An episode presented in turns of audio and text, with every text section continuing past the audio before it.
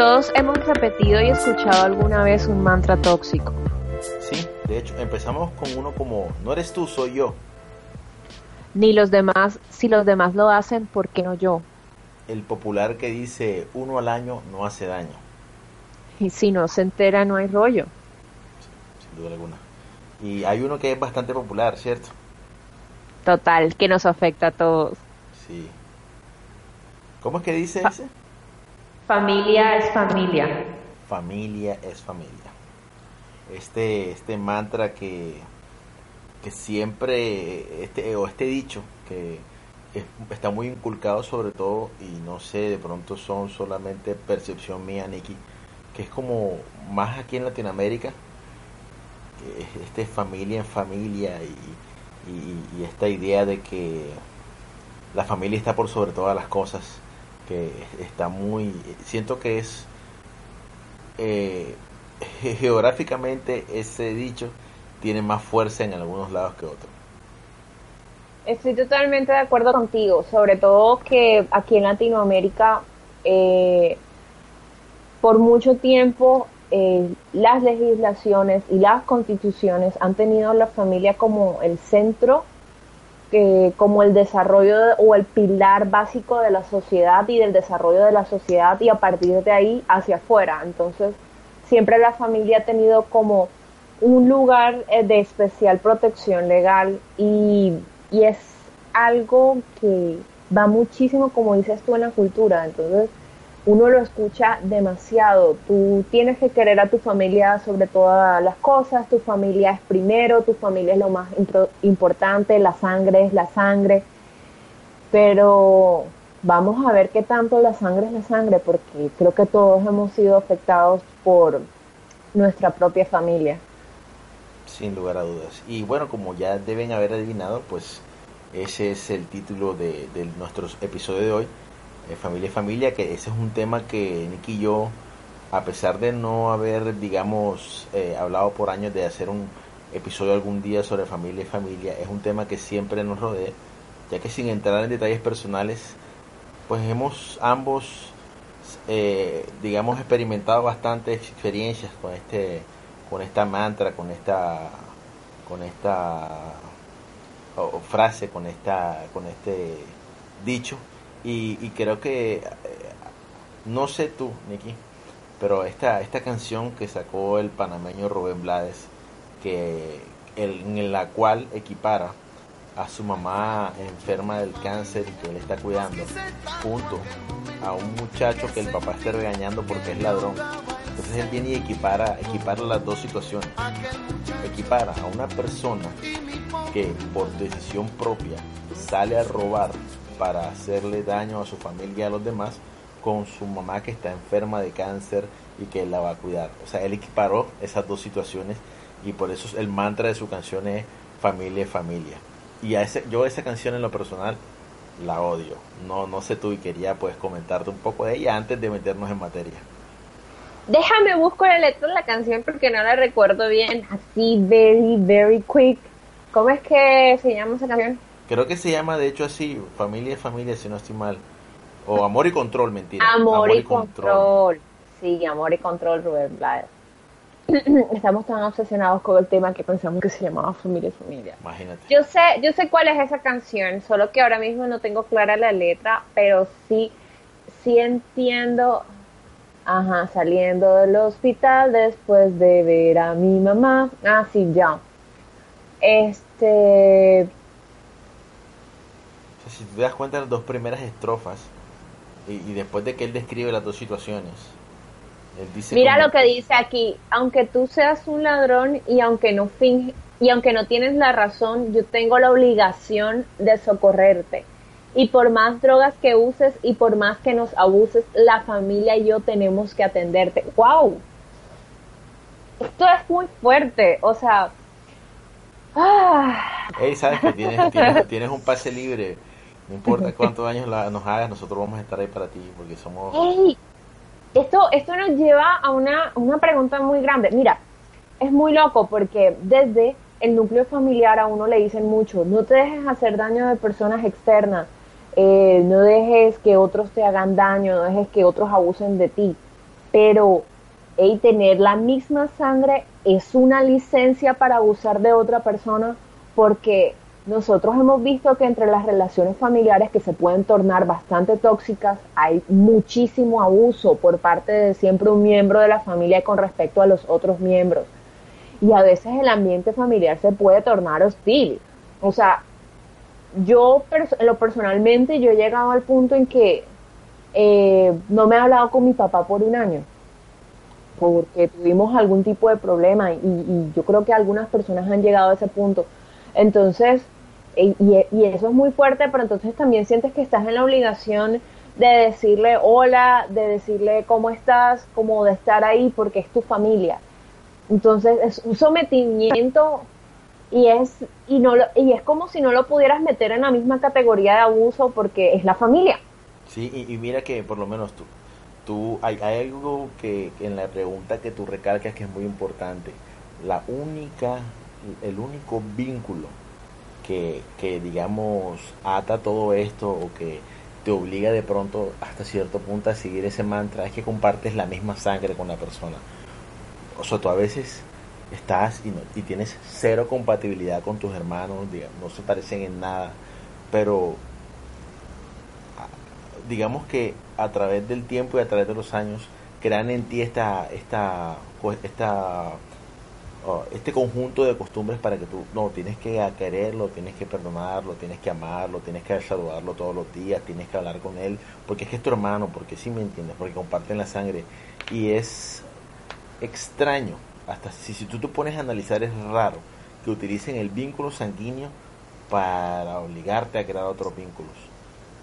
Sí, Mira que esto es tan fuerte que por lo menos en Colombia tú, eh, si por lo menos tienes un familiar que está inmerso en un proceso penal, tú tienes derecho a no eh, atestiguar contra él, aunque sepas algo, aunque sepas que la persona es culpable, aunque sepas que mató 100 personas y la fosa donde él tiró las personas, tú sabes dónde está.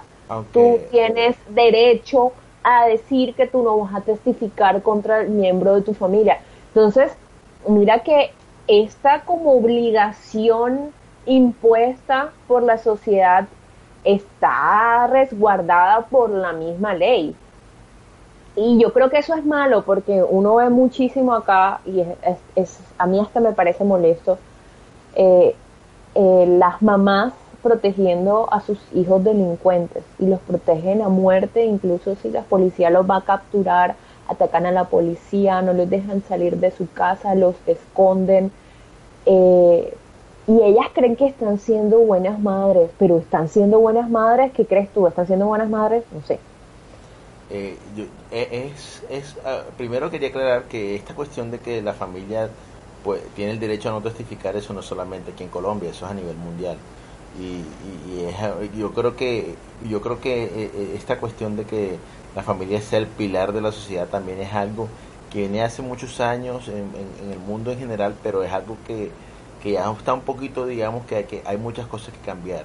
Con respecto a, la, como dices tú lo de las mamás yo creo que eso es algo ya más complicado porque yo creo que eh, entre familia y familia creo que ese es el, el vínculo creo que el único vínculo real es entre una madre y el hijo en el sentido de que yo entiendo cuando eso pasa, no lo comparto, no lo defiendo, pero creo que, que entiendo el por qué de pronto una mamá de pronto sí haga cosas que no están bien, como proteger a un hijo de la justicia solamente porque es el hijo.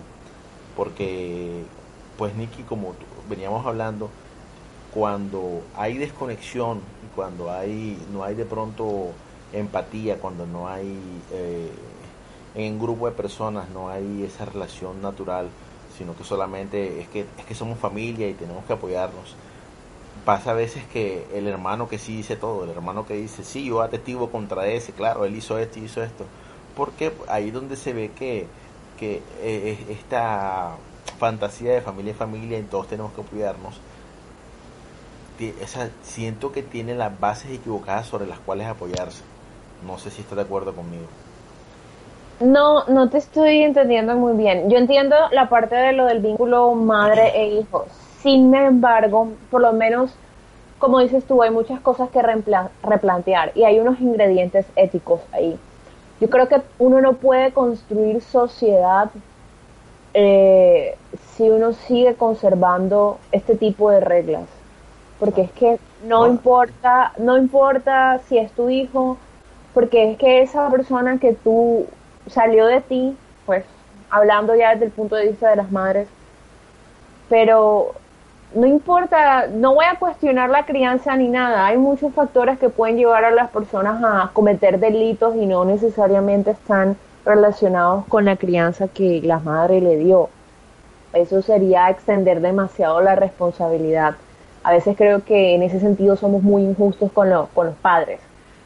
Eh, pero yo creo que uno debería pensar que esa persona que si bien es tu hijo, que tú le tienes mucha devoción, que le tienes un amor gigante, tiene el potencial de hacer daño y destruir otras familias, otras personas. Y uno tiene que pensar un poquito más allá de eso, pensar que vive en una sociedad que comparte el mundo. En el mundo no solo está tu familia, están otras personas. Y, y entonces eh, lo correcto es que esa persona, que aunque sea miembro de tu familia y eso, asuma su responsabilidad y que no tenga, que no esté por ahí haciendo daño a otros miembros de, de, la misma sociedad a la que tú perteneces, porque eso tarde o temprano también lo afecta a uno. Sin duda alguna, sobre todo porque tenemos que tener en cuenta que como tal, pues la figura de familia ha cambiado, todo ha cambiado, la sociedad ya no son las mismas, las, las, eh, las costumbres de consumo no son las mismas, todo ha cambiado y yo pienso que seguir basando nuestra sociedad en un modelo en el cual se tomaba como base la familia y la familia la base de la sociedad y en base a la familia es que la sociedad, la sociedad se debe construir eh, ya es algo un poco anticuado. Pero bueno, independientemente de eso, pues el tema aquí es que este temita de familia en familia, como tú muy bien lo decías, casi siempre se usa para dudar como una especie de carta blanca o como una especie de pase gratuito para que abusen de ti. Sí. Y, quería pues tocar eh, brevemente en estos asuntos de dinero que a veces pasa con eso. Porque no sé si a ti te ha pasado, pero a ti a veces te dice a veces, y esto, esto es algo universal, ¿eh? Eh, y, no, y, no, estoy diciendo que esto pues me ha pasado a mí o me, o me, está pasando o lo que sea, esto es solamente un ejemplo que tu mamá te dice. Eso le pasó al amigo de un amigo de un amigo. Diga, digámosle Marco, bueno, la cuestión es la siguiente, ¿qué pasa? Este es el escenario, estás tú, eh, te, sales de, de, tu ducha, te terminas de cambiar, te preparas para el trabajo y tu mamá te dice en la mañana, hija, tienes, porque ella sabe que tienes dinero, tienes 300 mil pesos que me prestes, son como 100 dólares y yo te los doy eh, mañana en la noche que le pagan a tu papá o mañana en la noche que me pagan a mí. Y tú dices, mm, claro mamá, no hay problema, eh, coge 300 mil pesos que, con los cuales tú tenías planeado ir a un concierto de, de Interpol o, o escuchar Franz Ferdinand en vivo o ver a los Guns N' Roses en el estilo picnic, lo que sea. Y tú los prestas porque tú dices, bueno, me los van a devolver mañana, no hay problema. Y llegó el día de mañana y tú llegas del trabajo escuchando tu música y relajado y le dices, mami, este, tienes por ahí este los 300 mil pesos que te presté para, ajá, que yo estoy ahorrando para algo. Y típicamente la respuesta que te dan es, esta es verídica, yo sé que le ha pasado a más de uno. Ay, me vas a cobrar. ¿Yo acaso te cobro la crianza que yo te di? ¿Te ha pasado o no te ha pasado? Eh, me pasó un par de veces, o sea, es que es complicado, porque mis papás rara este, este, este, este, no es un esto que yo estoy diciendo no es como algo sí, sí, sí, sí, sí, entiendo, entiendo, entiendo mucho, o sea, eh, estoy tratando de ponerme en los pies de la situación. Yo personalmente a veces si hago ese tipo de préstamos a mis padres ni les cobro, me siento mal haciéndolo, me siento como sucia, Entonces, eh, y yo doy por perdida esa plata. Sí, sí, eh, eso uno lo va aprendiendo con el tiempo. Sí, sí, como que, que lo das por perdido. De pronto tiene más importancia cuando eres más joven. No quiere decir que nunca necesites el dinero en ningún punto de tu vida, no estoy diciendo eso. Solamente que con el tiempo como que... Ah, ah ya tú le das menos importancia y todo. sí, crece, crece en ti ese sentimiento de gratitud hacia tus padres, entonces tú no decides eh, pedir el dinero. Pero entonces, de pronto, este ejemplo es muy difícil porque es directamente con los padres, pero vamos a hacerlo de esta forma. Eh, va, no sé, esto, esto tiene que haberle pasado a alguien. Y no quiere decir que me ha pasado a mí, le pasó al amigo de un amigo, de un amigo, de un amigo. Este, tienes un celular que funciona. Tienes un celular que funciona, pero tú ya no lo estás usando porque compraste uno nuevo y generalmente uno lo que hace es que guarda el celular que funciona por si pasa alguna contingencia, ¿no? El popular backup. El, ajá, correcto. Ahí el de respaldo. Pero llega tu mamá. Ay, imagínate que tu primo, eh, no sé quiéncito, lo atracaron o se le dañó el celular y entonces él necesita urgente uno mientras se puede comprar uno y tal. Tú le dices a tu mamá, bueno, mire, yo tengo este, pero es con carácter devolutivo, pero nunca más te regresan el celular. Entonces, puede pasar una situación unos meses después en la que tú necesites de tu primo un favor y no te lo haga, y tú quieras traer a colación el celular y te salen con muchas groserías. Esto le tiene que haber pasado a alguien. Sí, claro. O sea, me estoy inventando la situación, pero yo sé que esto le tiene que haber pasado a alguien.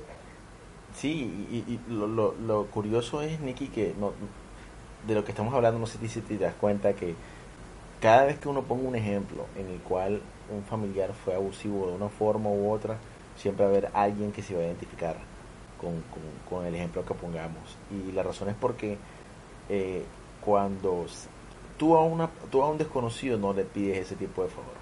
A alguien de la calle no le dices. A un amigo. Yo tengo amigos que, que tienen celulares ahí y de backup y yo no se los pido. En cambio, con, cuando es familia, como tienes este mantra como tan grabado en tu mente, tú dices, no, él es primo mío, él es hermano mío, claro, yo le digo y él me lo presta. ¿Cierto? Es, es, algo, que... es algo que está ahí, exacto. Es como, como hace parte de esa licencia de, de los lazos de sangre, de la solidaridad que es inherente a los lazos de sangre. No sé si me hago entender. Sí, claro. Pero eh, también lo que pasa es que es muy curioso es cuando todas estas relaciones familiares se mezclan con dinero, cuando hay situaciones de herencia, cuando hay, por ejemplo, algún hermano que está, por ejemplo, administrando dinero de algún papá que por lo, ya está ancianito, no se puede hacer cargo de él pero no da razón y no se ve como la inversión en el ancianito y, esto esto causa muchísimas tensiones en la familia. Sí, claro. Entonces es ahí donde a la gente, yo creo que es ahí donde se quiebra, es más, en las situaciones de dinero es donde se quiebra el lazo, es como, es donde uno uno típicamente escucharía, me importa un carajo que seas mi hermano, me importa un carajo que eres mi familia. Sí, no, imagínate nada más, digamos, que tú venga y, y hombre, tu hermano te pide un favor. Te dice, ah, Nicky, estoy mal, pero mira, este dinero que me van a prestar me va, me a, sacar adelante, me va a ayudar. Pero necesito que tú seas mi codeudor, porque es la única forma de que me presten el dinero. Y tú digas, ¿sabes qué, hermano? Dale, yo te ayudo, yo quiero que tú salgas adelante porque tú eres mi hermano. y, y independientemente de lo que sea, yo te quiero, vamos. Y tu hermano no paga el dinero. Y viene a los al año te embargan tus cuentas y te empiezan a sacar una plata de la cual tú no disfrutaste en un solo centavo. ¿Cómo hace uno ahí? O sea, ¿con qué? O sea, y, lo peor del cuento es que está, ya hubo este abuso y tú quedas como que, no, no puedo creer que mi propia familia me haga esto. Eh, y yo, estoy seguro que eso le, debe haber pasado a más de uno. Ah, absolutamente. Y entonces cuando le vas a reclamar a la persona, adoptan una posición de, ay, qué pena contigo, este, de verdad. Eh, o sea, se les cae la cara de vergüenza, pero no te solucionan el problema. hasta ahí quedó. La propia actitud de víctima de pobrecitos. Sí, absolutamente. Eh, vi muchísimo esos casos cuando tuve un trabajo de... Estaba trabajando en una cooperativa que prestaba dinero y eh, prestaba principalmente a gente del magisterio y muchas veces cuando yo llamaba a hacer los cobros y llegaban a la oficina, los cobradores precisamente eran hermanos, tíos, eh, los mismos padres, se ponían a llorar, ay, no me vayas a embargar, por favor. Es muy difícil. Y es muy difícil decirle, lamento mucho que por la irresponsabilidad del miembro de su familia tenga que perjudicarlo a usted, pero tengo que perjudicarlo a usted. Es, y es muy, es muy complicado porque parece que la sociedad te dijera, pero sabes que es una carga que tienes que tener porque es que es tu familia. Una pausa antes que sigas escuchando nuestro podcast. Durante este segmento, nuestra grabación se detuvo debido a que tuvimos problemas con el internet. Desafortunadamente, al reiniciar, no nos dimos cuenta que se estaba generando un eco de mi lado y por eso, en el resto del podcast vas a escuchar eco cada vez que hable. Te presento disculpas debido a este inconveniente y espero que disfrutes del tema. Eh, bueno, y es que si uno ahora si se pone de verdad a analizar la letra de Rubén Blades, yo sé que nos fuimos un poquito por las ramas, pero hay otra otra frase que dice, solo quien tiene hijos entiende que el deber de un padre no acaba jamás. Y entonces, aquí también estamos poniendo un yugo sobre las personas que son padres. Mira, eh, y, es, y es cierto, cuando las personas tienen un hijo, realmente la crianza no es todo lo que le debes a ese ser humano, parece que le, debes de todo hasta que te mueres. Y, y, eso significa estar en los buenos y en los malos momentos. A veces yo siento que los padres hacen muchísimo más por uno de lo que deberían, pero ellos lo sienten como una carga o una responsabilidad que es natural y que corresponde porque ellos son tus padres. Eh, y siento que por eso hay hijos que abusan de ese vínculo, de, de esa relación, de, de esa asunción de responsabilidad de los padres. Así como podemos encontrar padres que no van a hacer nada por sus hijos desde que nazcan, que se van. No vamos a hablar ahora de, de los padres abandonadores, de los Brian.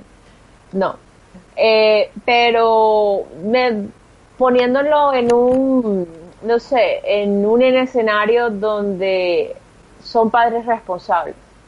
Son padres que siempre van a tratar de ayudar a sus hijos y hacer lo mejor posible por ellos, no importa lo que sus hijos le hagan. Y eso también lo he visto bastante.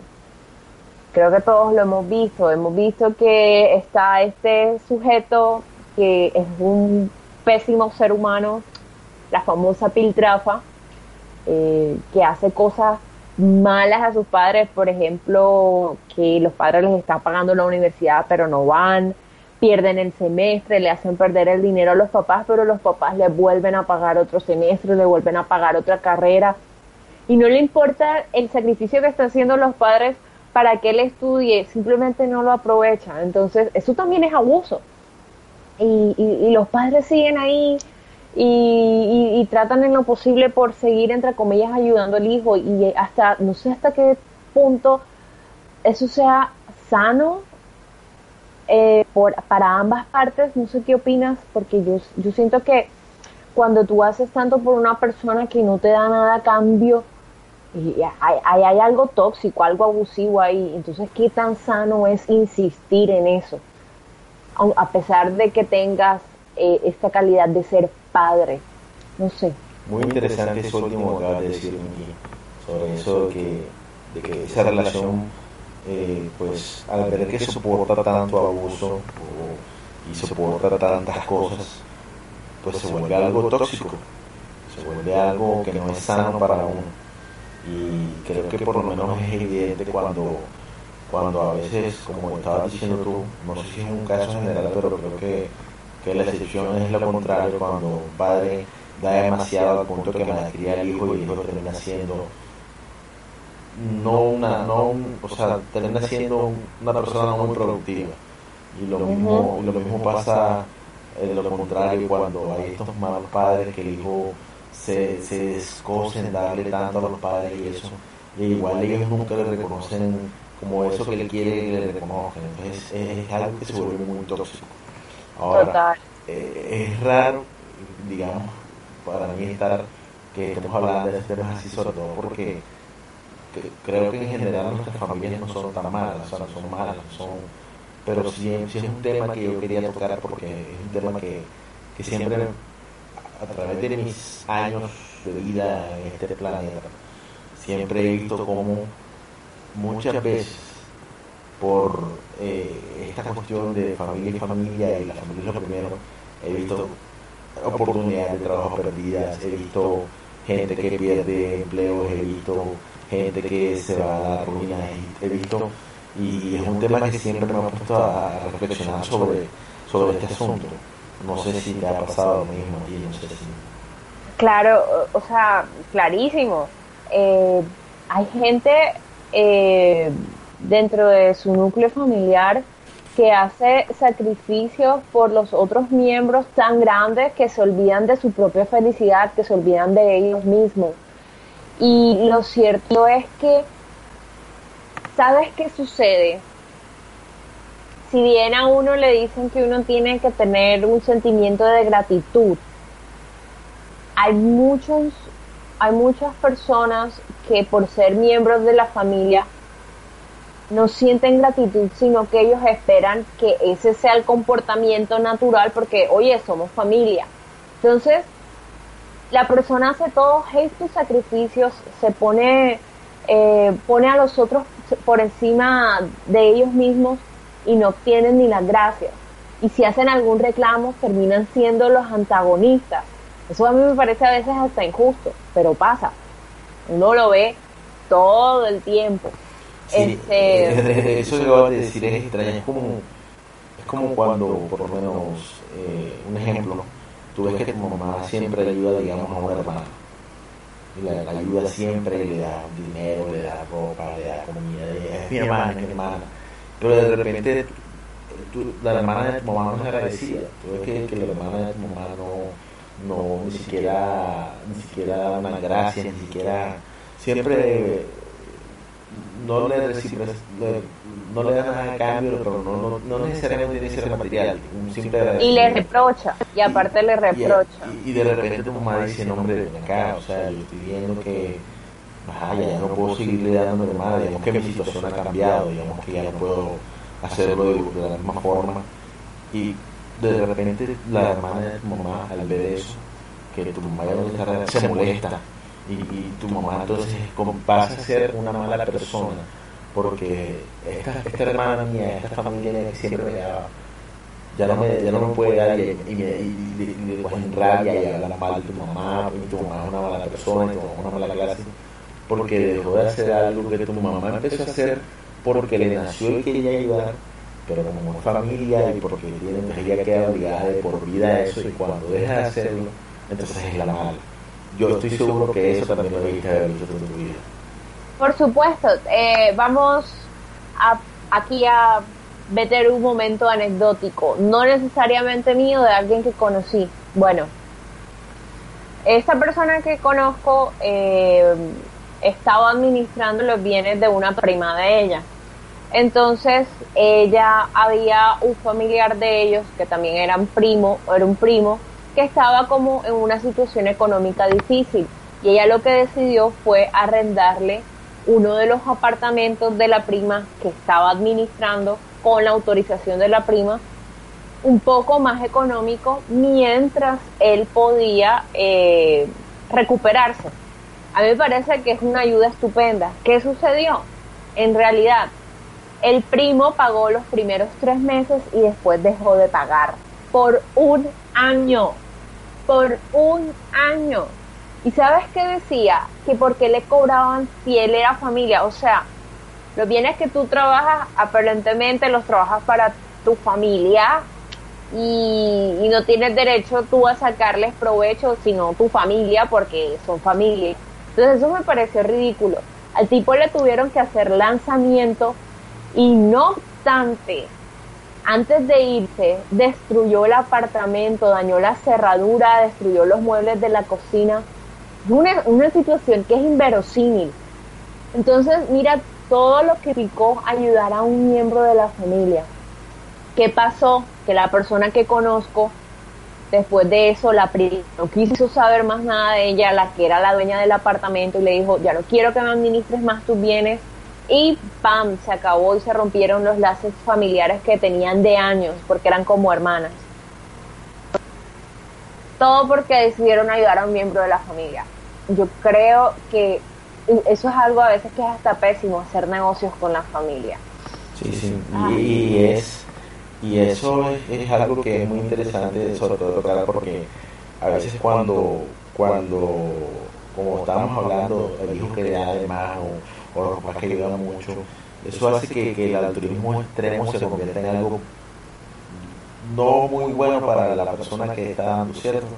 Siempre como que de alguna u otra forma te termina estallándole en la cara porque cuando ya tu, situación cambia, ya no puedes estar dando, ya no, digamos, ya tengo, otro, tengo otras obligaciones, estoy pagando otras cosas más. Entonces, en la familia cuando pasa eso, o por lo menos en algunas familias, no quiero generalizar porque eh, no, todas, no a todo el mundo lo sucede igual, hay 6 millones de personas en el mundo, pero cuando, cuando esas cosas pasan, eso es como el reclamo aquel que daba además, siempre es como, claro, tú antes ayudabas más y ahora ya, ya no es igual, ya no es lo mismo, y, es, algo full interesante porque, o sea, en, estos, en esta última hora que hemos estado hablando, lo, la, la, conclusión que más tengo en la cabeza es que la, la relación con la familia es una relación que puede tornarse altamente tóxica. Total. Y es que, mira, es, hay que partir del hecho de que en realidad las primeras relaciones que uno tiene de pequeño y las primeras interacciones que uno tiene de pequeño es con su familia. Y es tan fuerte que eso te puede moldear a ti en cómo creces, en cómo actúas, en cómo eres. Porque es que también los abusos no, no solamente están en la parte de los favores, hay abuso que es psicológico. Eh, yo sé que de pronto alguien se va a sentir identificado, pero probablemente uno tiene una relación eh, más fuerte con su mamá o con su papá o al contrario, por cómo se comportaban ellos con uno cuando uno era niño. Por lo menos eh, a, mí siempre me aplicaron muchísima, eh, como muchísima disciplina y me exigían muchísimo más que de pronto a mi hermano.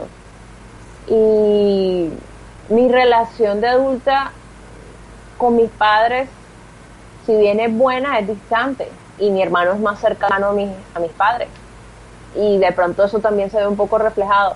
Muchas veces eh, llegué a sentirme mal porque no rend, o sea, yo era muy buena estudiante, pero mi papá quería que yo fuera la mejor.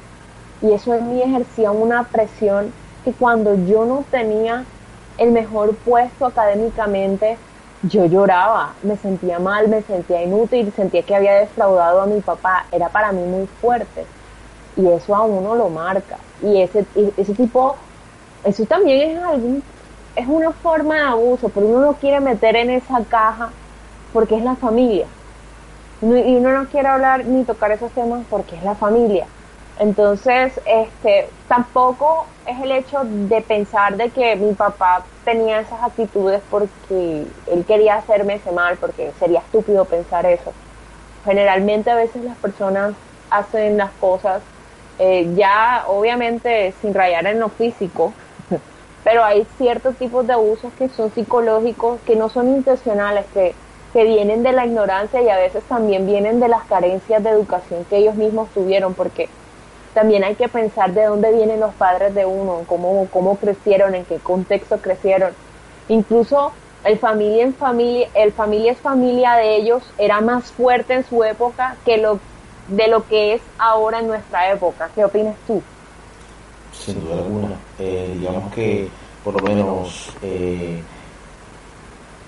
y, y no solamente, digamos, antes, sino como lo hemos venido tocando geográficamente hablando aquí en Latinoamérica y, antes sobre todo, eh, tú te das cuenta de la historia de, nuestra ciudad o de nuestro país y eso, como, eh, no, que es que así los padres no tuviesen nada de cariño entre ellos, se quedaban porque es que la familia es familia y hay que mantener a la familia unida y no importa que, el Señor golpeara a la mamá, hay que mantener a la familia unida. Y no importa que el Señor maltratara a los niños y los abusara psicológicamente, había que mantener a la familia unida. Y es por eso que, como pues, nuestra premisa es como que esta cuestión de que la familia es la base de la sociedad, son una de las cosas que tienen que cambiar porque ya las cosas han cambiado. y incluso tú ahora puedes, o sea, nosotros podemos ver y podemos leer cómo esta, esta premisa de familia y familia causa más mal que bien. Sí, o sea, yo, yo sé que hay personas que no se hablan con sus padres hace años, o con algún hermano, o con alguna tía, o con algún sobrino. Por lo tóxico de la relación, por, por, por cómo, cómo terminó al final o porque aguantaron mucho abuso y simplemente no quieren saber más nada de ese miembro de la familia. Se les agotó, se les agotó el familia familia, ya no tengo más paciencia, ya no te soporto más. Y decido por mi salud mental y por mi felicidad no hablarte más. Y hay gente que es más feliz cuando se aleja, por ejemplo, de sus padres, se aleja de sus hermanos, se deja de sus miembros de la familia, que se supone que es lo más importante que debe existir.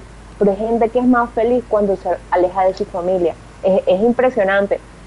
Yo creo que deberíamos propender por unos modelos o unos vínculos familiares un poquito más saludables.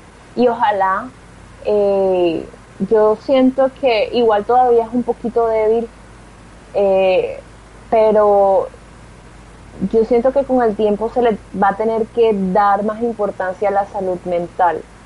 y, a las, y a las personas que van a ser padres no las preparan para ser padres. O sea, la sociedad asume pues que porque tomaron la decisión ya saben todo lo que tienen que hacer y nadie te prepara para ser padre. Y sería muy interesante que existieran espacios de pedagogía para padres que les enseñen cómo crear vínculos afectivos que sean sanos, eh, que no se basen simplemente en autoridad, porque obviamente sí, un niño necesita autoridad, pero también necesita amor, también necesita comprensión, también necesita empatía. Entonces, eh, como tener un espacio de pedagogía para que le enseñen al padre eh, y a la madre a cómo tratar a sus hijos sin que sea abusivo, sin que sea tóxico, que sea sano, eh, que tampoco sea una relación totalmente codependiente, como lo que decías tú, estos padres o estos hijos que se desgarran por darlo todo y, hay una relación ahí de codependencia que cuando uno falta, el que deja de dar las cosas se vuelve el malo. Entonces también como eh, ayudar a la gente a salir como de estos círculos, de estos círculos que se repiten dentro de, ese mantra del familia es familia. Eh, también creo que estamos en un momento en que le estamos dando también tanta importancia a la calidad de las relaciones que uno a través del tiempo termina eligiendo personas que son desconocidos como miembros de su familia, que uno les llama amigos, pero llegan a convertirse como para ti eh, como un hermano o con alguien que quieres contar siempre y que, que no quieres que desaparezca. Eh, y, eso yo creo que sería lo ideal, ese, ese sería el, lazo familiar para mí ideal, el que uno elija tener por convicción, esta persona me hace bien, la quiero, la quiero en mi vida, la quiero siempre. Y, y no es una imposición, yo quiero que esta persona esté en mi vida. Creo que ese sí sería el lazo familiar más puro y bonito que uno pueda tener. Sí, sin duda alguna. Y, y bueno, ya algo que te quería como, volver un poco, ahorita que tú hablabas de que uno por lo general cuando nace y la relación como más cercana tiene con los papás y, y, después vienen los hermanos, que los hermanos digamos que son los primeros amigos como tiene, por así decirlo. Y es, y es curioso cómo uno está dispuesto a tolerar más o menos dependiendo qué tan cercano sea el vínculo sanguíneo que tenemos con la persona para tener la familia, ¿correcto? Porque, sí, como que depende del grado de, de consanguinidad. Sí, entonces porque una cosa que tu primo te hace y te la hace tu hermano, tu otro hermano se la pasa, pero si se la hace tu primo, tú, vas y le reclamas y, le dices, hey, o sea, ¿qué te pasa? porque me hiciste eso? Pero tu hermano te dice esa misma broma, por así decirlo, y tú como que, ah, ah mi hermano, la vida, ah, es, es, curioso, es cierto, pero y yo creo que no solamente tiene que ver con el grado de consanguinidad, digamos que, aunque sí es muy importante, digamos que también es qué tanto se compartieron esos primeros años con esas personas. Y generalmente, los primeros años, como tú hablabas ahorita, algo que me, me, pareció muy interesante y por eso lo, lo traje a coalición ahora, es que los primeros años uno con quien más comparte son, por lo general, los hermanos y los papás, y en algunos casos, los abuelos. Y por eso es que a veces niños o niñas que, que adoran a su abuelo porque digamos que su abuelo digamos fueron la figura que ellos vieron digamos, materna o paterna en el momento y es con la que más tienen vínculo. En mi caso es diferente, yo en realidad tuve cero relación con mis abuelos, pero sé que, que muchos niños pasan por eso. En mi caso, bueno, sí lo voy a mencionar. Es un poco particular porque realmente yo sí tuve una relación cercana a mi abuela, pero no fue una relación del todo sana. Eh, trato de reconciliar eso un poco porque, como te mencioné, que a veces uno también debe entender de dónde vienen los padres o los abuelos de uno.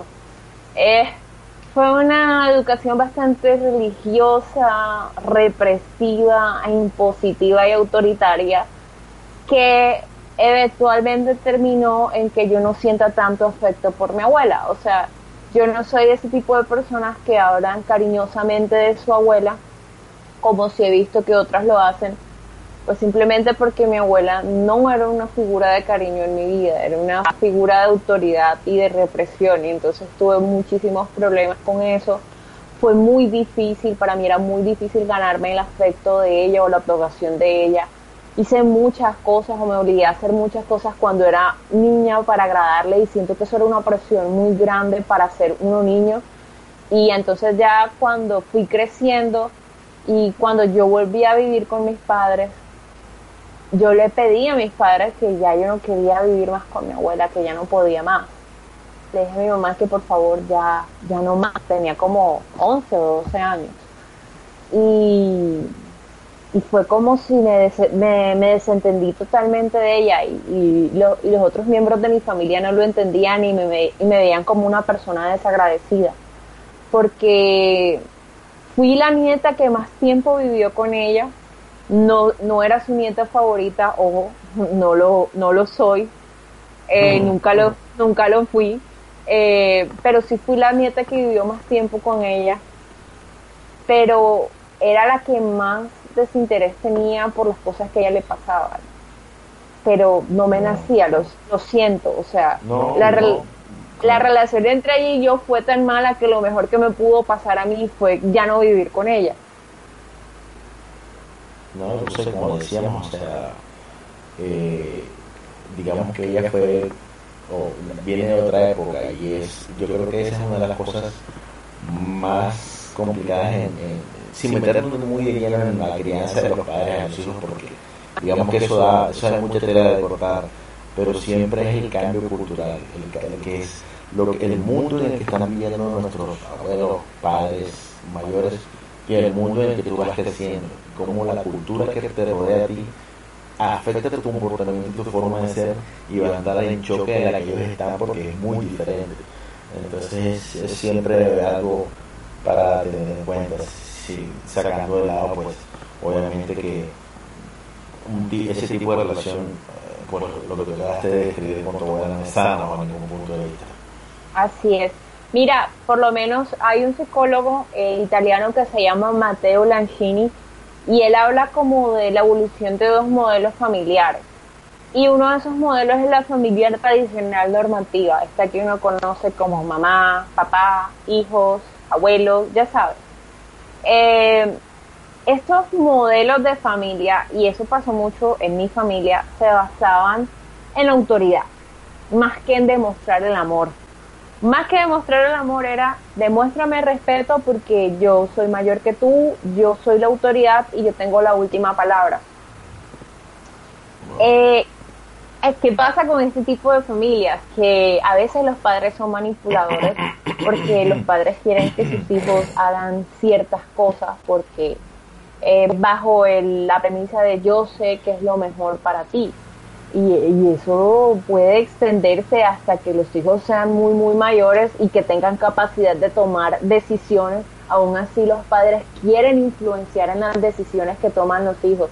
Y eso sí que es tóxico, porque eso, eso ha impedido que hijos estudien carreras. Yo conocí una chica en la universidad eh, eh, que ella quería realmente estudiar ingeniería industrial, pero hizo el examen para derecho porque el papá quería que ella fuera abogada.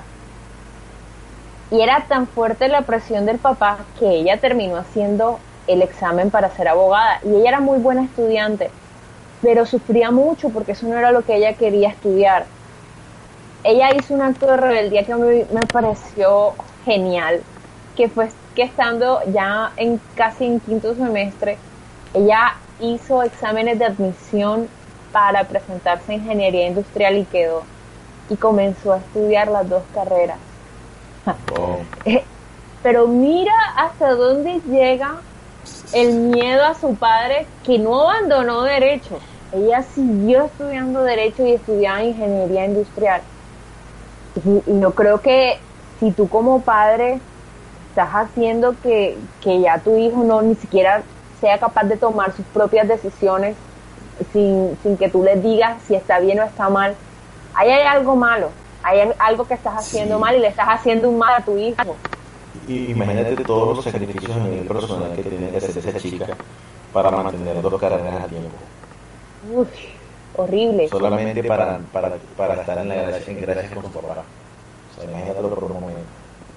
No, no, no, es que, es, que eso es horrible.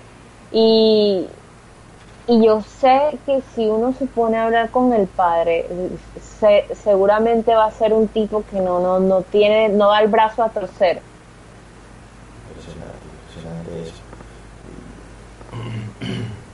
Este, mira que eh, el psicólogo dice que en esta familia primero que domina el autoritarismo, segundo que los padres pueden ser manipuladores y los hijos son vehículos al servicio de sus necesidades, porque eso también puede pasar.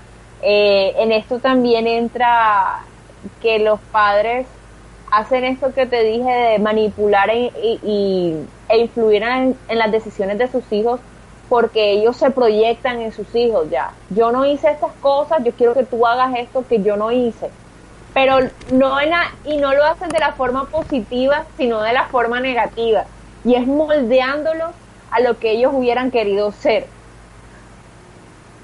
Y, y hay un tercer punto que dice que aparecen los niños salvadores, cuidadores de padres y hermanos sobrecargados de responsabilidades que se olvidan de su propia infancia. Eso también pasa, que hay hay hijos que asumen más responsabilidad de la que de verdad les toca y, se convierten como en verdaderos padres dentro de una familia o en pilares y que, sin ellos la familia no funciona. Imagínate esa carga. Sí, sí, eh, o sea, por lo menos yo, más o menos lo he, sido testigo de, algunos de esos casos así, en los cuales eh, pasa de que yo yo estudié con una chica que ella eh, empezó, ella estudió ingeniería industrial conmigo y cuando se graduó pues, consiguió un muy buen trabajo con un muy buen sueldo y los papás desafortunadamente ambos quedaron desempleados ella se consiguió ella se convirtió en la cabeza de su hogar y era ella la que hacía todo era ella la que ponía el dinero para todo era al punto de que esa familia no funcionaba sin ella.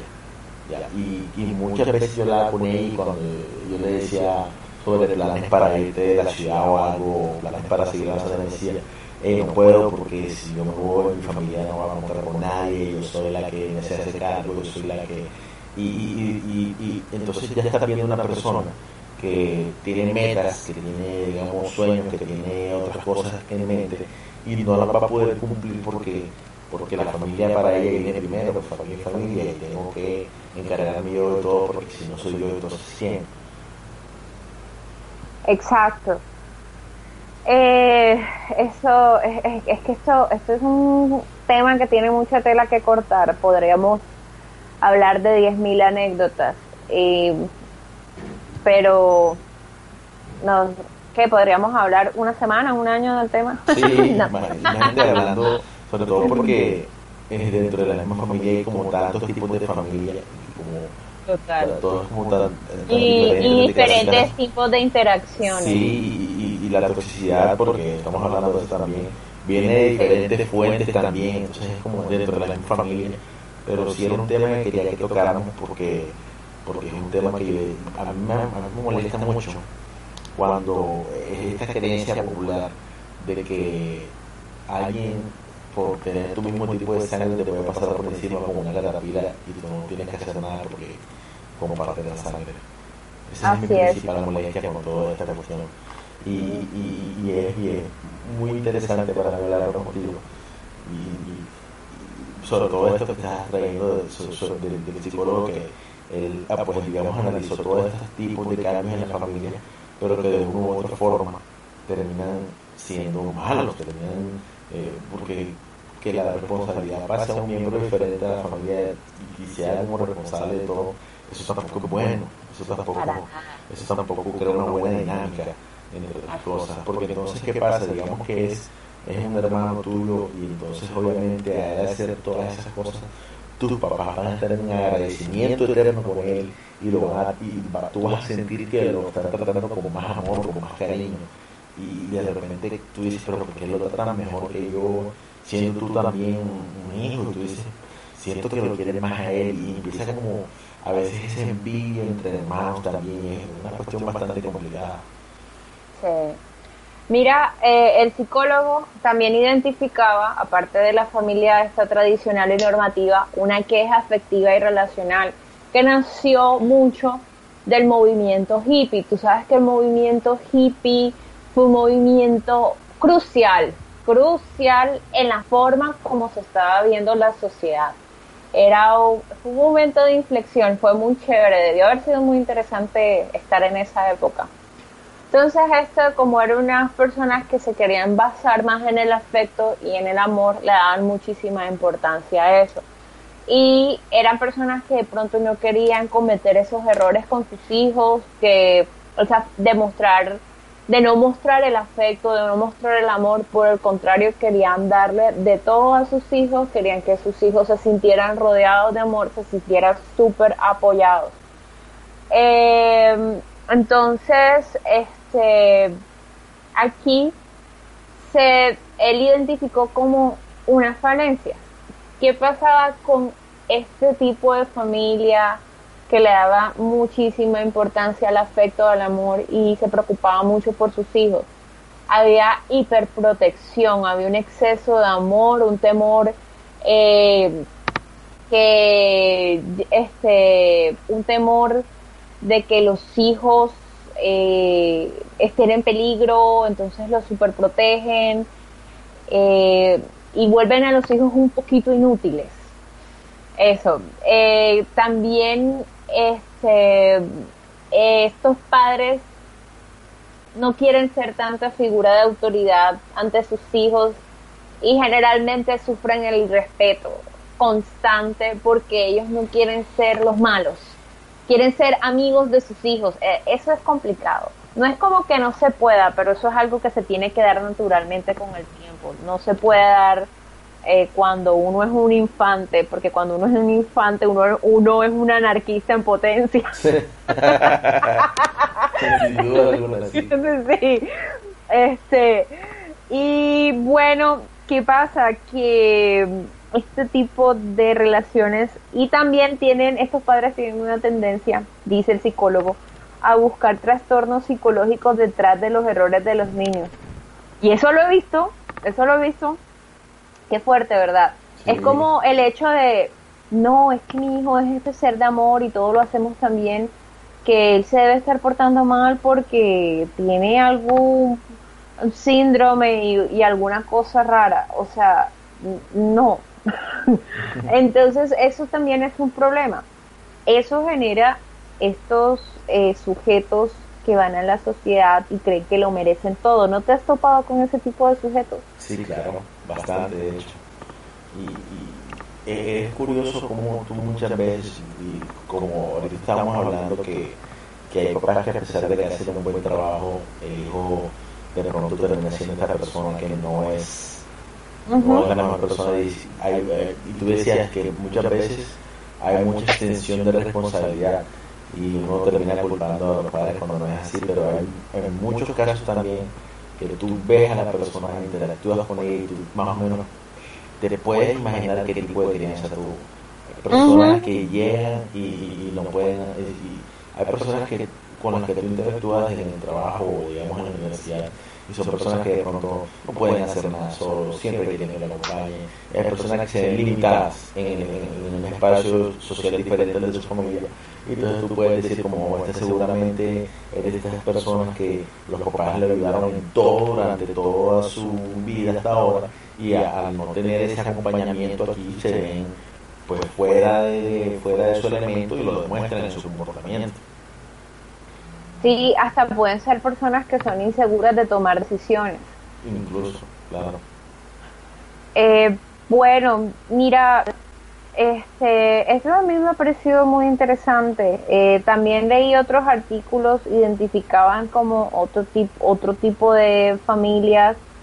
Eh, no lo quiero mencionar porque creo que sería muy extenso, pero siempre sí vi que se identificaban como unos factores de los que ya hemos eh, hablado, que, que hay autoridad excesiva, eso, genera abusos y estas son estas familias que no, no hay afecto, sino es el típico se hace lo que yo diga, como el ejemplo de la chica que te puse que, que terminó estudiando dos carreras para no desautorizar a su padre la sobreprotección, que eso también es un problema, mm, porque le quitas la capacidad a tus hijos de tomar decisiones para el futuro, se vuelven personas codependientes. Eh, bueno, ¿Qué, te puedo decir? Yo creo que nosotros hemos visto también esas falencias de pronto en la crianza cuando uno comienza a salir con alguien. Sí, claro. Ahí se y, y, y, uno es el que, el que, el que como pareja eh, sufre de pronto las consecuencias de, de las cosas que los padres pudieron no haber hecho también, que obviamente no lo hicieron con mala intención, pero causó un efecto en lo que esa persona terminó siendo como adulto adulto. Sí, y no sé, si, no sé si pasa que incluso, pues algunos, a veces uno mismo tiene como momentos de autorreflexión como que, ay, estoy haciendo esto es por esto, ¿no? Claro, ahora todo tiene sentido. Totalmente, como que, ah, Dios, esto... Y, y ese miedo de uno como que oh, me estoy pareciendo a mis padres. Este, también eh, el otro factor que, que notaron era que había exceso de permisividad, eh, permisión o, o negligencia, como un comportamiento de parte de los padres como de no me importa lo que hacen mis hijos. Sí, imagino que eso viene mucho a veces de...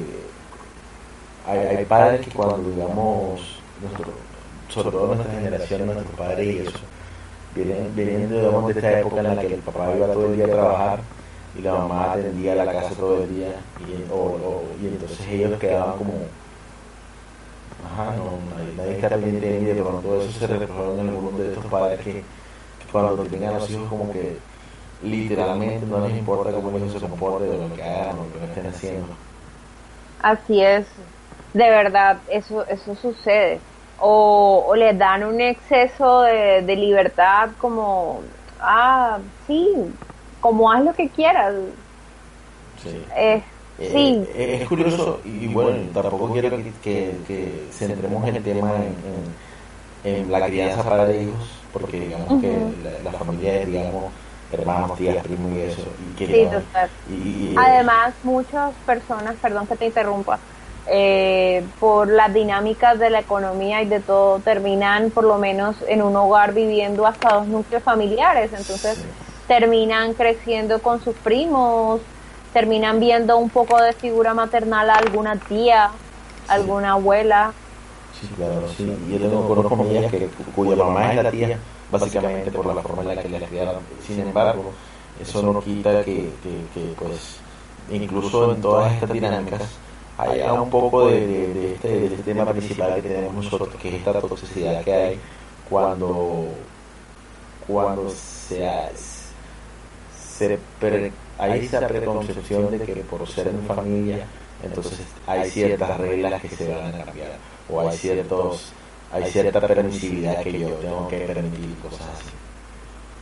Así es. Este, yo creo que si uno se pusiera a tratar eso, o sea, uno va a terapia por problemas, de alguna forma u otra el psicólogo va a terminar encontrando la raíz de tus problemas en tus interacciones familiares. Sí, es curioso, mira, yo, pues, no, es un secreto para nadie, estoy en terapia, eh, yo tengo tratamiento para ciertas cositas a nivel mental, ansiedad, cierta depresión, y es curioso cómo, eh, es hasta chistoso, en algún sentido, cómo tú le cuentas una situación a tu terapeuta, y él, dice, es esto, se identifica y entonces te llevan a ti a ese momento y tú empiezas como a recordar o a revivir y tú dices, ah caramba, o sea, esto tiene demasiado sentido por estas cosas y, y toda la interacción que uno tiene en sus primeros años con su familia deja una marca en la vida de uno y hace que tú te comportes de cierta forma u otra en el resto de tu vida. Así es. No, y es que mira, a veces yo leí un artículo eh, de un terapeuta, de un terapeuta que decía que a veces hacer terapia a toda una familia era muy difícil porque eh, esta intromisión a la intimidad de un núcleo familiar es muy tabú. O sea, porque tú sabes que, entre otras cosas, detrás del mantra de familia y familia también hay como una cláusula de confidencialidad. Con- confidencialidad. Eso. Gracias. Eh, ahora no lo voy a decir bien porque tú me conoces y no voy a decir la palabra bien sino hasta dentro de cinco intentos, así que ni lo voy a intentar. Sí, bueno, ya sabes cuál es la palabra de todos modos. Sí, ya. Esa.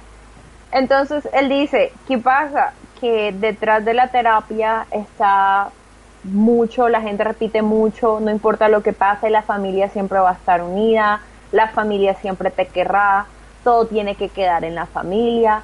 Son frases que están muy metidas en la cabeza de uno, están muy metidas, incluso aunque no sean del todo ciertas, porque es como es como si nacieras con un contrato de sangre. No tengo otra palabra para decirlo. La consanguinidad se convierte en ese contrato que es casi que inquebrantable y, y viene implícito unas obligaciones que a veces lo sobrepasan a uno, sobrepasan a las personas. Pero, hey, ese es el contrato de la familia, tienes que respetarlo. Sí, y muchas veces tóxicas incluso esas, esas, ese, ese- eso- esas frases de las que tú estabas hablando, como que todo queda dentro de la familia, eh, recuerda que no importa lo que pase, si, si, si tú te, si eso te lo dice a ti, tu pareja, y tu pareja es abusiva en cierto sentido, es súper tóxico, súper tóxico. Pero cuando te lo dice tu familia, ¿por qué tiene que tener otro significado? ¿Por qué debe ser diferente? Solo por sangre. No, estoy de acuerdo con eso. Exacto. Eh, mira que incluso uno, eh, hay casos en los que hay abuso, ya que es físico o abuso sexual dentro de una familia y hay miembros que se dan cuenta de lo que está pasando. Y lo que hacen es como hablar con, con el, el miembro que es abusado como que mira si dices esto lo que vas a hacer es que vas a, a dividir la familia y es muy difícil. Y, imagínate la situación de la víctima en esos casos. Horrible horrible. Que no encuentra, ahí sí se acabó el familia de familia, porque es más importante que la familia permanezca unida a tratar la situación de abuso que se está presentando. Y es, que eso es lo tóxico de ese mantra. Ya, eh, ya para mí está rompiendo unas reglas de ética que, que no debería romper y es que eso se ve bastante, no, mira, sí, eh, es que tu tío estaba abusando a, a mi hija, pero yo me di cuenta, pero yo no dije nada porque me daba cosas, la familia, qué tal, que no sé qué, y no dice nada, y ay, bueno, que siga abusando a mi hija. ¿Qué, qué, qué, qué? No, no entiendo, no entiendo. No puede ser, no puede ser. Pero lo peor es que sucede, o sea, lo peor es que yo no estoy hablando de un escenario extremo, es algo que es bastante común. Y yo no puedo concebir eso, yo no puedo estar de acuerdo con eso. Sí, nadie, nadie puede estar de acuerdo con eso. Más sin embargo pasa por porque te hacen la inserción de que la familia es lo más importante. Así es. Bueno, yo creo que, no sé, no queda más nada por decir o sea, por, probablemente sí, quedará mucho por decir, como...